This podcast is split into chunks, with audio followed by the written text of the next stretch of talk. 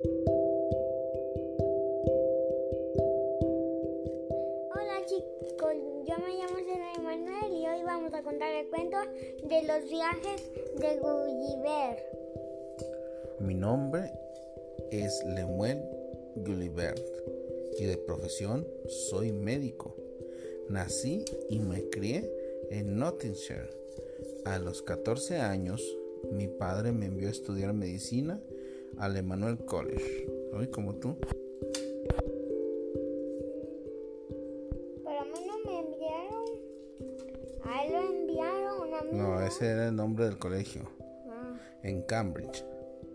Ah, Fue- pero, pero lo de el que me enviaron. Bueno, entonces. Ujú. Fue entonces cuando también aprendí a navegar. Más tarde me desempeñé como aprendiz con el señor James Bates, un famoso cirujano de Londres. Por su recomendación, una vez finalizada mi educación, fui nombrado médico de un barco llamado Swallow. Entonces tuve la oportunidad de viajar a Europa y a muchos otros lugares. Cuando regresé a Londres, comencé a practicar la medicina y me casé. La vida continuó sin problemas hasta la muerte del señor Bates. Después de su muerte, mi práctica médica comenzó a disminuir. Por lo tanto, decidí hacer viajes por mar para ganar dinero.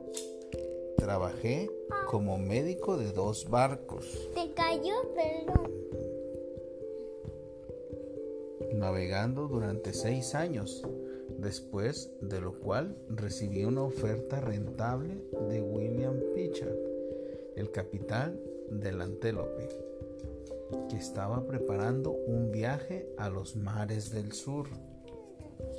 Al principio, el viaje fue próspero, pero un día una violenta tormenta destruyó la nave. ¿Ya viste? Una, violenta tormenta destruyó la nave. yo entendí avión, ah, porque dice avioneta. No nave, Ah, nave, pero una nave del mar, un barco. ah. Todos se ahogaron, salvo seis de nosotros que logramos escapar en un bote. Muy pronto, también el bote volcó. Después de nadar contra el viento y las olas durante horas, llegué a tierra firme, donde perdí el conocimiento. Se desmayó. Cuando me desperté, intenté levantarme, pero no me podía mover.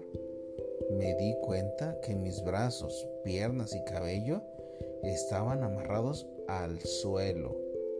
Justo en ese momento sentí que algo se movía en mi pierna. Era un hombre de apenas 6 pulgadas de alto. Me seguían otros que llevaban arcos y flechas con las que me apuntaban. 6 pulgadas son como 15 centímetros. Como aquí así, aquí así, los hombrecitos. Del susto grité tan fuerte que todas las pequeñas criaturas corrieron atropelladamente. Rompí algunos de los cordeles y arranqué algunas de las estacas, cuando de repente cientos de flechas me pincharon, así que decidí que era mejor que me quedara quieto. Un poco más tarde, un hombre de rango distinguido se paró en un tablado y me habló en un idioma extraño. Como tenía hambre, gesticulé para que me dieran comida. Me llevaron barriles de vino y cestas llenas de comida. Más tarde me enteré de que el nombre de este extraño reino era Lilliput. Después de mi comida, un pequeño hombre subió por mi pierna derecha y se acercó a mi cara. Me habló apuntando hacia la ciudad capital, Milden. Entendí que quería que fuera para allá. Un poco más tarde, unos hombres diminutos me untaron la cara con un ungüento de dulce olor. Me quedé dormido.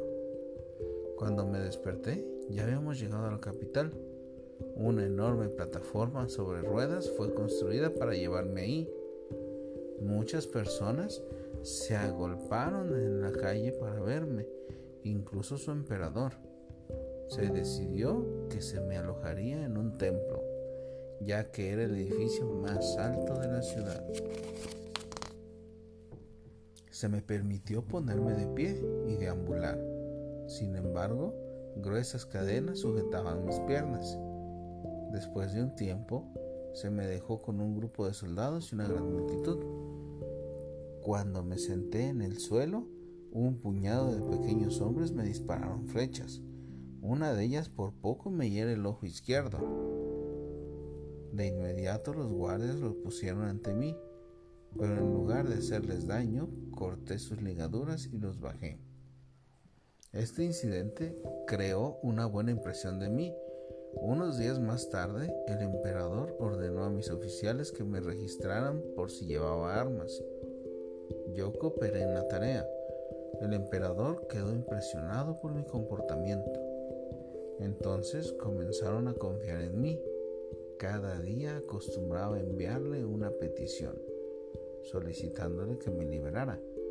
Finalmente me concedió la libertad y me fueron quitadas las cadenas.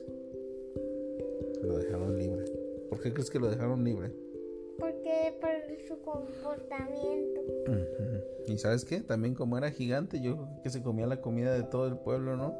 No Ah, ok. Pero se me impusieron una serie de reglas que se esperaba que cumpliera. Una mañana, una mañana, Reldresan, el secretario principal de Asuntos Privados, fue a mi casa. Me habló mucho acerca del reino de Lilliput. Me enteré que un imperio llamado Blefuscu estaba constantemente en guerra con Lilliput. La isla de Blefuscu ha reunido una flota enorme y se está preparando para atacarnos. El emperador me ha enviado para informarle sobre el problema que aqueja a Lilliput, dijo Reldresal. Dígale al emperador que lucharé con Lilliput hasta mi último aliento, se lo aseguro. Al día siguiente le confié al emperador en plan de que había ideado para apoderarme de la flota blefuscudiana que se encontraba en el puerto. Necesitaré fuertes cables para arrastrar los barcos, le dije. Triplique los cables para hacerlos más fuertes y fijé ganchos a cada uno de ellos. Ya viste, hizo, hizo los cables muy grandes y muy gruesos.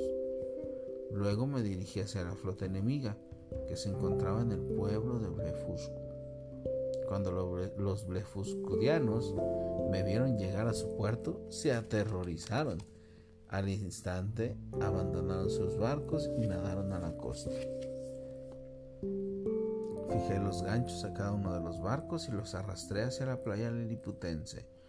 En ese preciso instante, miles de flechas llovieron sobre mí. Rápidamente me puse mis lentes para protegerme los ojos. El enemigo gritó de horror y desesperación. Al poco tiempo llegué a la orilla de Lilliput. El emperador de Lilliput y toda la corte se sintieron muy complacidos conmigo. Al momento se me concedió el más alto título de honor, Nardak. Sin embargo, el emperador no estaba satisfecho. Deseaba que llevara el resto de las naves enemigas junto con sus ocupantes a Lilliput no llevaría al valeroso y libre pueblo de Blefusco a la esclavitud, su majestad, le dije con firmeza. El emperador se sintió ofendido por esto. Unos días más tarde me di cuenta de que, debido a este incidente, algunos de sus ministros, ministros estaban conspirando contra mí. Un día, algunos embajadores del reino de Blefusco llegaron a Lilliput con un tratado de paz también se encontraron conmigo y me invitaron a, visitar Blefuscu. Decidí visitar Blefuscu al menos una vez antes de irme a mi país. Le solicité al emperador de Lilliput que me dejara ir. De mala gana me dejó ir. Sin embargo, una noche un ministro de, alto rango fue a verme. Él me, me informó que fui declarado culpable de traición y que sería severamente castigado. Yo estaba triste y nervioso. A la mañana siguiente me, dirigí, me dirigí a Blefusco sin más pérdida de tiempo. Me metí en el agua, que era poco profunda, y llegué al puerto real de Blefuscu. El rey de Blefuscu me dio una bienvenida muy cálida. Tres días después de mi llegada, vi un bote dado vuelta en el mar. Me las arreglé para llevarlo al puerto de Blefuscu. Fui a ver al rey y le solicité, Su Majestad, por favor, permítame volver a mi país natal. He hallado un bote. Él estuvo de acuerdo. Me abastecí de suficientes alimentos y bebidas en el bote como provisiones para tiempos difíciles. Cuando todos los preparativos estaban completos, zarpé de Blefusco. A la tarde siguiente vi un barco inglés.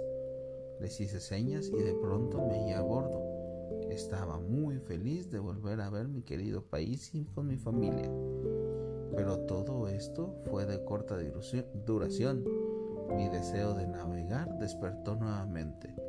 Por lo tanto, después de asegurar el futuro de mi familia, zarpé a bordo de un barco mercante con destino a la India.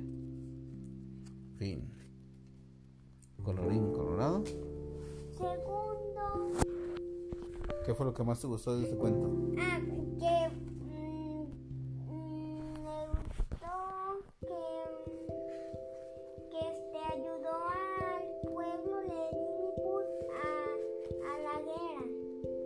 No, pero al final hicieron un tratado de paz entre los dos pueblos porque no quería que Lilliput esclavizara al otro pueblo, ¿verdad?